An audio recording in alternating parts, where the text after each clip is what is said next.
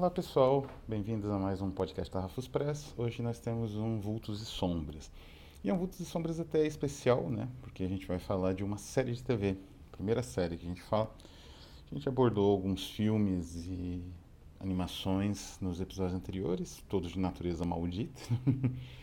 pouco vistos, pouco conhecidos, pouquíssimas resenhas na internet. É mais ou menos realmente esse o papel deste canal, tanto em literatura quanto em outras artes, né? Uh, antes de mais nada, é importante falar que a gente já está com a campanha Opium no ar, né? Esse vídeo foi gravado antes, mas a campanha entra segunda-feira ao meio-dia, ou já entrou. Então, é, corram lá para garantir uh, algumas recompensas bem raras e bem exclusivas, por conta de ser realmente aquilo que eu consegui imprimir e consegui recuperar nos arquivos da editora. Bom, Falando então de Tabu, é uma série simplesmente sensacional, né?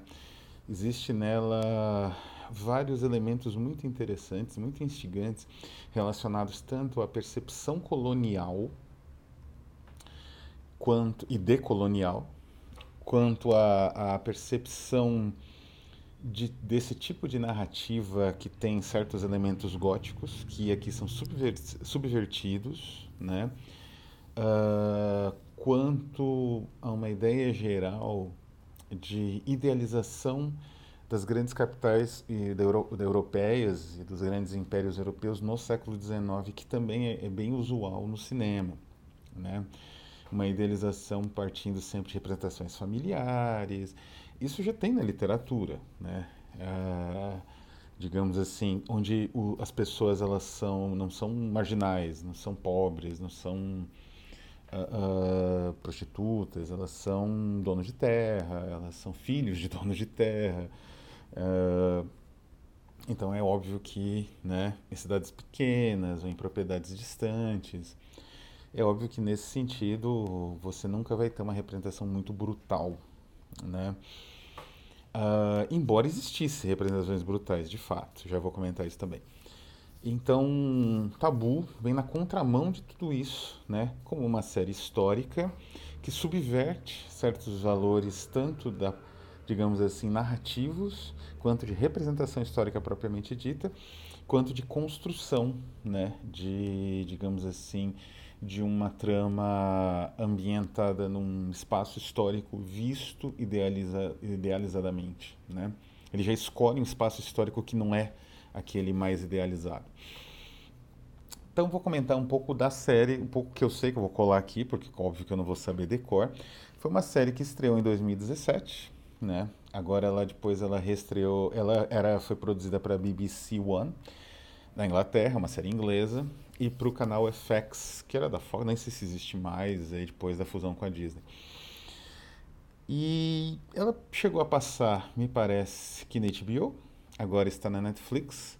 É possível assistir de graça, mas uma versão dublada. E ele também está no Star Plus, né? Tem dois lugares, uma vez que é uma série originalmente da BBC que vende os direitos aí. Um, no início acho que ela não chamou muita atenção, começou a chamar mais atenção durante a pandemia, quando os direitos foram realmente comprados pela Netflix. É uma série, a produção é da Scott Free, né, que é a produtora, se não me engano, do próprio Ridley Scott. É...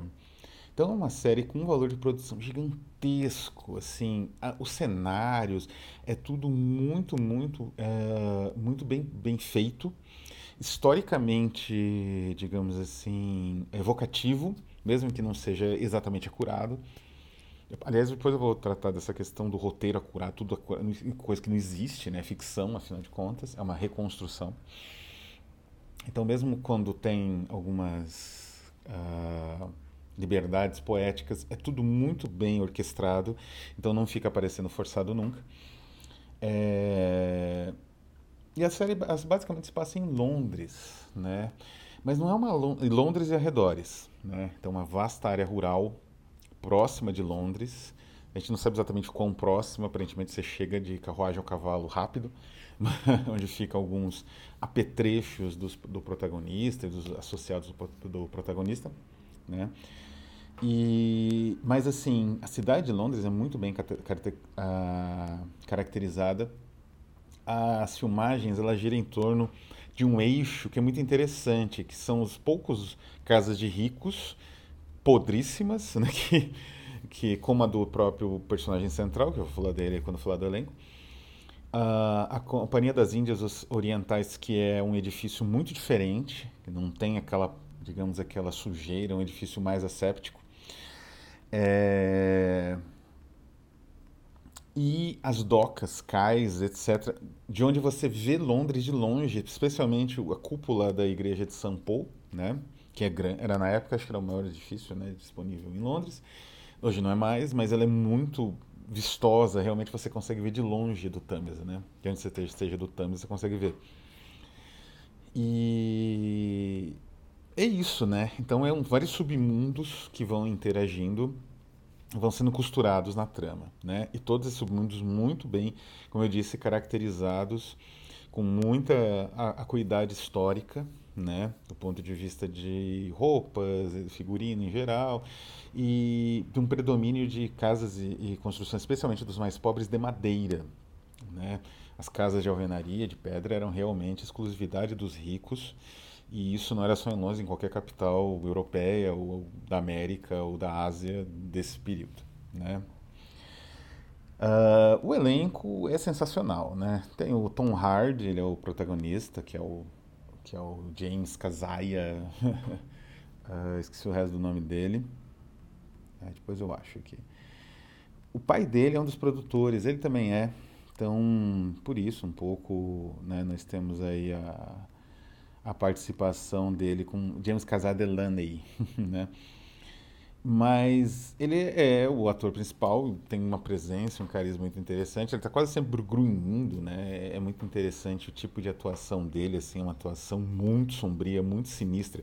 Ele pega aquela representação da, da atuação sinistra, do tipo usual na, nas adaptações vitorianas, tipo médico monstro, e ele vai mais longe, né? Ele exagera, então fica, fica não fica ridículo, fica interessante, ao mesmo tempo muito muito próximo até de como seria o tipo de personagem que ele interpreta e um pouco conradiano, né? É, essa essa narrativa do tabu, ela vai numa direção de subversão de certos princípios de um de um de uma expressão.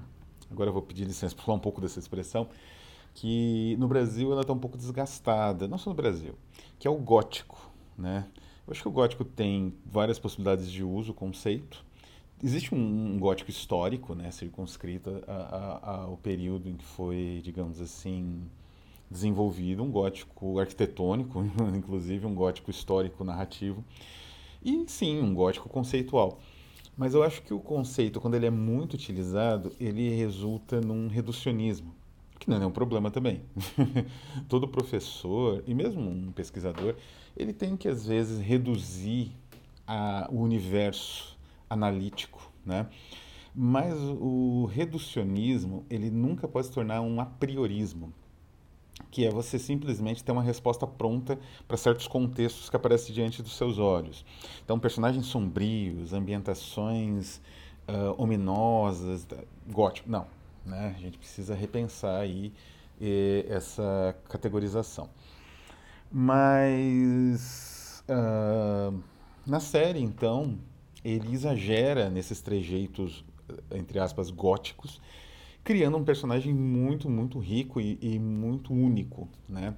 Que vai numa direção antigótica, que é a direção de uma certa literatura que se desenvolveu de meados para o final do século XIX, que é especialmente representada pelo Joseph Conrad, um pouco pelo Kipling, um pouco pelo Wells. Eram autores que às vezes, sim, representavam o sobrenatural, se aproximavam de certas estruturas do gótico, mas essa aproximação era sempre um pouco subversiva, um pouco irônica também. Uh, e ele também se aproxima de um outro autor francês, que depois eu vou falar mais detalhadamente disso, né, que é antigótico, de certa forma, gente poderia dizer assim.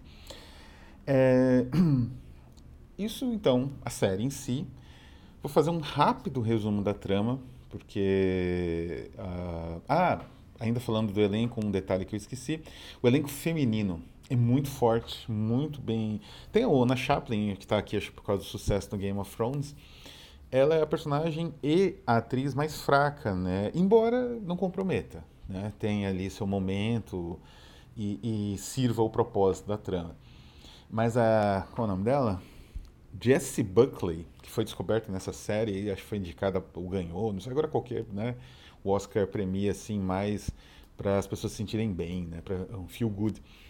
Uh, mas outras premiações BAFTA, com certeza ela ganhou, que é a Jessie Buckley, que é uma atriz irlandesa, ela é sensacional. E assim, a, a, a, a, personagem dela é totalmente avulsa na trama. É quase que uma subversão também desses princípios, né? Que guiam essas narrativas sombrias, né? De você ter personagens que são necessários, não pode ter ninguém avulso cair de paraquedas porque quebra a verossimilhança, esse tipo de, de, de regra, de cagação de regra, né? Que é muito comum uh, nas, em muitas análises aí uh, em geral, assim, análises jornalísticas, algumas análises acadêmicas. E ela cai de paraquedas do nada e, o personagem dela é sensacional, né? Ela rouba a cena, cada minuto dela em tela, ela rouba a cena. É uma atriz incrível. Quero ver mais produções com ela, inclusive esse que foi, me parece que indicado ao Oscar e outras premiações e tal. É, mas ela tem também a Franca Potente. Eu falei, o elenco feminino é muito bom. E o elenco masculino também é sensacional, né? Tem um químico, que é um ator tipicamente inglês, faz várias séries na Inglaterra. Ele é espetacular, o personagem dele, da Royal Society, né? E os capangas do Delaney, né, do Tom Hardy, eles são incríveis, porque eles conseguem passar uma ideia de brutalidade, de um indivíduo abrutalhado pela vida, sabe, que não tem o menor escrúpulo, e, e ao mesmo tempo uma pessoa assim que está lutando pela sobrevivência, uma pessoa pobre, né? Ele, ele tem que fazer certas coisas assim. É, ele não, talvez não se orgulhe disso, talvez sim, independente, mas ele não pensa muito nisso. Né? É aquele indivíduo realmente abrutalhado pela vida, então e, isso é uma representada de uma forma muito boa. E às vezes o personagem tem pouquíssimas falas, a presença deles em cena é muito boa, que dá um final apoteótico, né? Já vou também comentar isso. Então, essa trama. A trama é Tom Hardy, que é o James Kazaya Delaney, retorna das navegações dele na África. O pai dele aparentemente enlouquecido pela uh, falta né, do filho, pela provável morte do filho. E nisso ele cita um conto do Conrad, né, quase que diretamente, um conto que está na tradução que eu realizei. E é uma peça, né, um, é uma narrativa que o Conrad tinha grande, do, uh, dava grande valor, e também transformou em peça teatral. E esse pai então enlouquece, né, morre, e ele retorna para o enterro do pai. Né? E aí ele começa, ele tenta se estabelecer como um comerciante com, uh, digamos assim, é, monopólios. Né? E aí ele vai visitando todo tipo de, de, de submundo disponível em Londres e também certos uh, lugares de sociedade, né? E aqui a gente já vê algumas características de, um, de, uma, de uma narrativa muito bem pensada do ponto de vista histórico. Porque, assim, a, os ricos, ou mesmo a classe média, que é representada pelo marido da, da irmã dele, que é, que é a personagem da Ona Chaplin, são pessoas que vivem uma situação meio de desespero, né?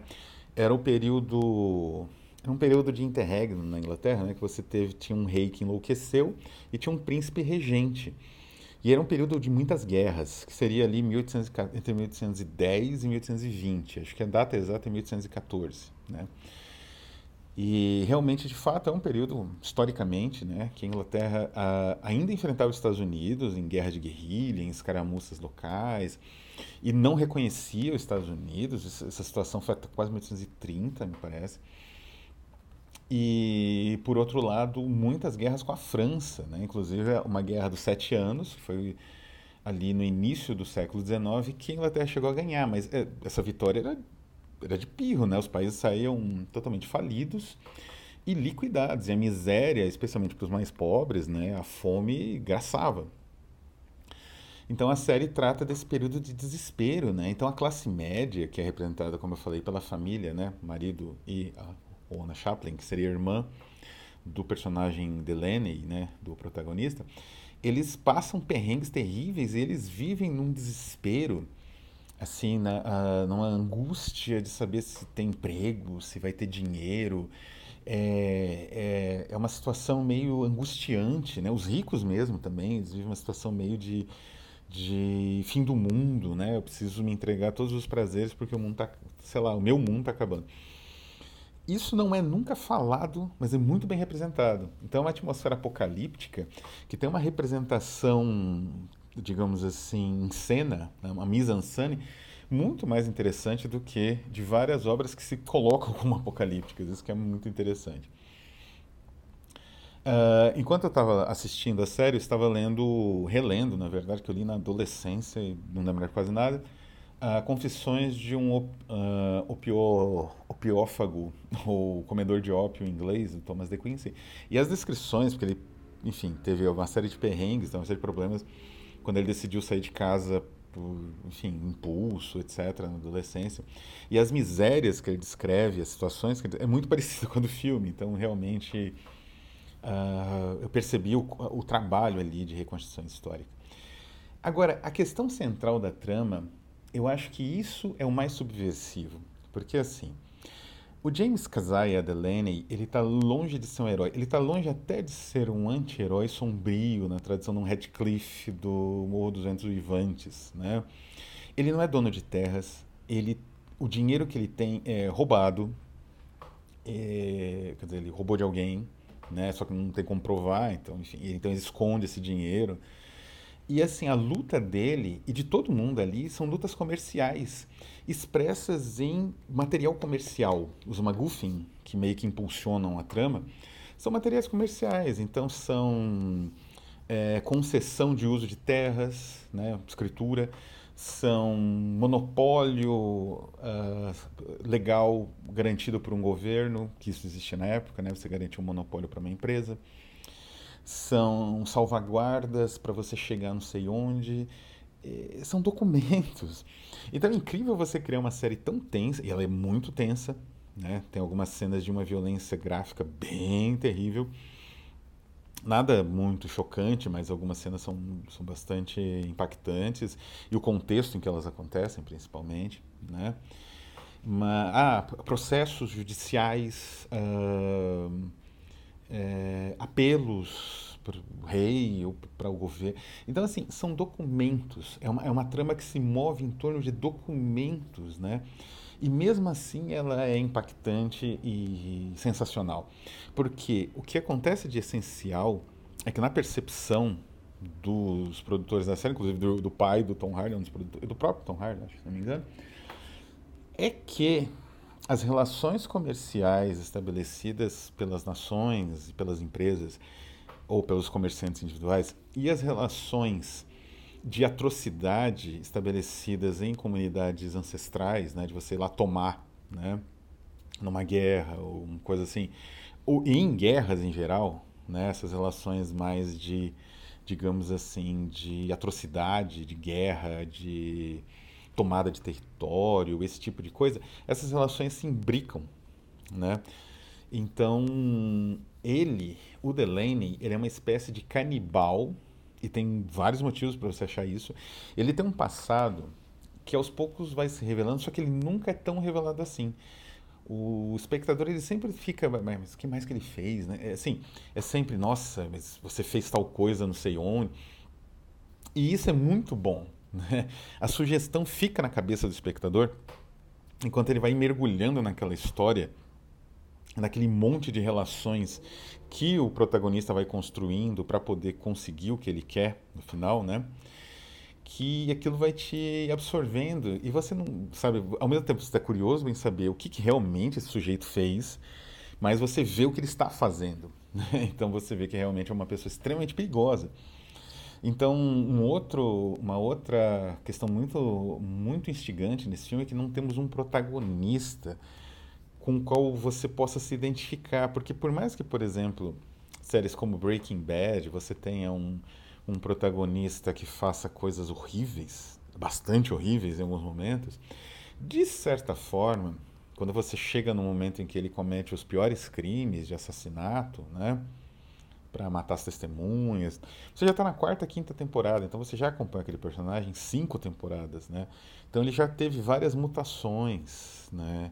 Então é muito difícil, até pela familiaridade como personagem, você considerar ele um personagem uh, uh, criminoso um personagem negativo, disfórico, né?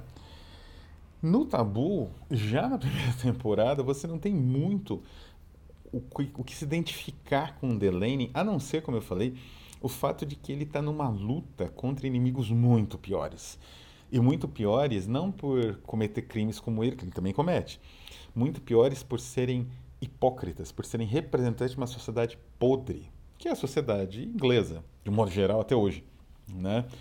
Mas é uma sociedade então que se move por interesses econômicos, mas utiliza uma, prerrogativas de justiça, de equidade e tudo mais, que esses próprios, os próprios idealistas dentro da sociedade não acreditam. E tem um personagem idealista que também é muito bem construído, muito interessante e um excelente ator, um advogado negro, né? Então, é uma série que propõe várias subversões, né? É interessante uma subversão que eles propõem em relação ao sobrenatural, que é uma marca usual do gênero gótico, né? Não existe sobrenatural de fato na série. Quer dizer, é ambíguo né, a presença do sobrenatural. Mas os personagens eles têm uma noção de que aquilo, e eles deixam isso bem claro durante a, durante a trama, do que aquilo provavelmente não existe e é falso.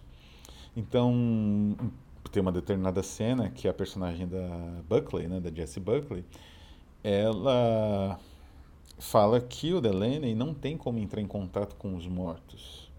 Os mortos não, entram em contato, eles estão mortos.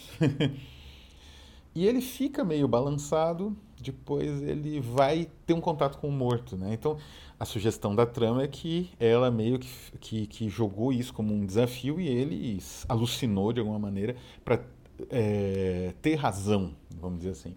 Então, não é sobrenatural de fato. Tem um outro determinado momento que está acontecendo, aliás, uma coisa muito importante na trama, então só vou falar a, situação. Não vou falar o que está acontecendo com o personagem, vou falar a situação da, da cena. No qual o Delaney, né, que seria esse personagem Tom Hardy, ele vê uns corvos voando. E aí, quando ele é interpelado né, por uma autoridade muito importante e cobrado a respeito de, de certas informações, certas, uh, certas uh, pessoas que ele indicar, ele responde simplesmente que ele fala uma série de coisas que esse personagem poderoso não sabia. E depois, quando esse personagem poderoso pergunta, mas como que você soube de tanta coisa? Ele simplesmente fala assim: os corvos me contaram. Porque ele tinha acabado de ver os corvos passando. Então, assim, essa ideia ela subverte né, as relações de sobrenatural. O sobrenatural ele é, é, tenso, né? ele tem uma certa ambiguidade. Ele parece muitos personagens acreditam nele, acreditam que o Delaney é o diabo pelo que ele faz, pelo que ele é, né? E, e, as outras pessoas que acompanham ele, que são marginalizadas, então ele é o diabo, acompanhado de outros diabos. Então existe essa perspectiva, mas é mais uma perspectiva de preconceito e de uma visão sectária, ou às vezes uma visão até de culpa, no caso específico do Delaney, né, do protagonista, do que propriamente um sobrenatural que tenha uma viabilidade, digamos assim, narrativa, mesmo uma viabilidade narrativa ambígua, como nas tramas do Henry James. Né? Como eu falei aqui, a gente vai no mais numa uma pegada de subversão desse princípio com autores mais realistas, mas isso não quer dizer que sejam autores tediosos ou que eles não construam hum, narrativas brutais, né? E acho que a grande referência, depois até peguei aqui meu Sade Fourier Loyola, do Roland Barthes, a grande referência na narrativa é o Marquês de Sade, porque o Marquês de Sade e aqui no site Fourier Loyola isso vai se tornar bem interessante, ele é um logoteca, né? ele é um, pro Barthes, ele é um criador de linguagens, como o Fourier, né, o socialista utópico, e o santo medieval, o renascentista espanhol, Loyola, Santo Inácio de Loyola. Eles eram logotecas, e uma das, digamos, dos, uh, das necessidades, uma necessidade comum a esses três pensadores da linguagem, na visão do Barthes, era a quantificação, não é? Era um processo em que você te reconhecesse que aqueles objetos, aquelas pessoas ali, ou aquelas né, situações, elas podiam uh, digamos assim, ser quantificadas, podiam ser compreendidas a partir de um certo número, de uma divisão, de uma indicação, de, um, de uma propriedade. Né? A ideia de propriedade no SAD é importantíssima. Né? Como aqui, né? nessa série aqui, a ideia de propriedade, né? propriedade tanto imaterial de um monopólio quanto propriedade de lugares, de, de territórios, ela é essencial. As nações e os comerciantes entram em guerra por causa disso. Então, é uma narrativa basicamente sediana. Né? Ele retoma essa ideia da propriedade e da necessidade né, de você quantificar os elementos ao seu redor e traz né, essa barbárie que está no, no, seio da não é que ela vem de fora, né, como no caso do Redcliffe, não é que ela vem de fora e, e submerge a sociedade ali uh, mais ou menos equilibrada, né? ainda que não exatamente. Não, a sociedade equilibrada ela é mais bar a barbárie dela é pior do que a, a barbárie que vem de fora, né? Então é um choque de barbáries, né? Por isso que temos aí uma disputa comercial, antes de mais nada, que se transforma numa, em, em uma narrativa extremamente satisfatória Uh, os últimos dois ou três episódios têm um crescendo de situações e, e, de catarse que é sensacional. É claro que tem diversas conveniências de roteiro, mas como eu falei no início, uh, o roteiro não é a representação da realidade. Então, pessoas que não gostam de conveniências de roteiro não devem assistir nem documentários, devem ler jornal, porque tudo tem conveniência de roteiro. E então a é uma série sensacional que inverte uma série de características assim bastante usuais, tanto de representação histórica, quanto de passado colonial, quanto de representação do herói colonial, que não existe, né? Tem um herói, tem um herói, tem um protagonista, mas ele está longe de ser uma pessoa inocente, pura, né? Ele aqui recupera também os princípios do Lord Jean, né? É, tem momentos de redenção, mas a brutalidade é crua, é de pessoas pobres tentando sobreviver com o que eles podem, com o que eles têm na mão. E a sociedade rica, ela é podre, né? Tão podre quanto as casas, né? Que eles moram, que são... Você percebe a sujeira, enfim, essa, essa umidade, né? Então é uma série sensacional, recomendo a todos, né? E ela fornece excelentes estudos né, de caso de construção narrativa uh, durante o século XIX, né, especialmente aí, como eu falei, de autores como Sade, né, Conrad, uh, Wells, né, é, representa uma espécie de, até mesmo Jack London, representa uma espécie de proximidade desses autores tão diferentes num reconhecimento comum, né, da, de como certas fantasias idealizantes do romantismo, mesmo que não sejam tão idealizantes assim, elas acabam por forjar né, essa atmosfera opressiva que é tão característica do Império Inglês. Então é isso, vou ficando por aqui. Um abraço a todos e até a próxima.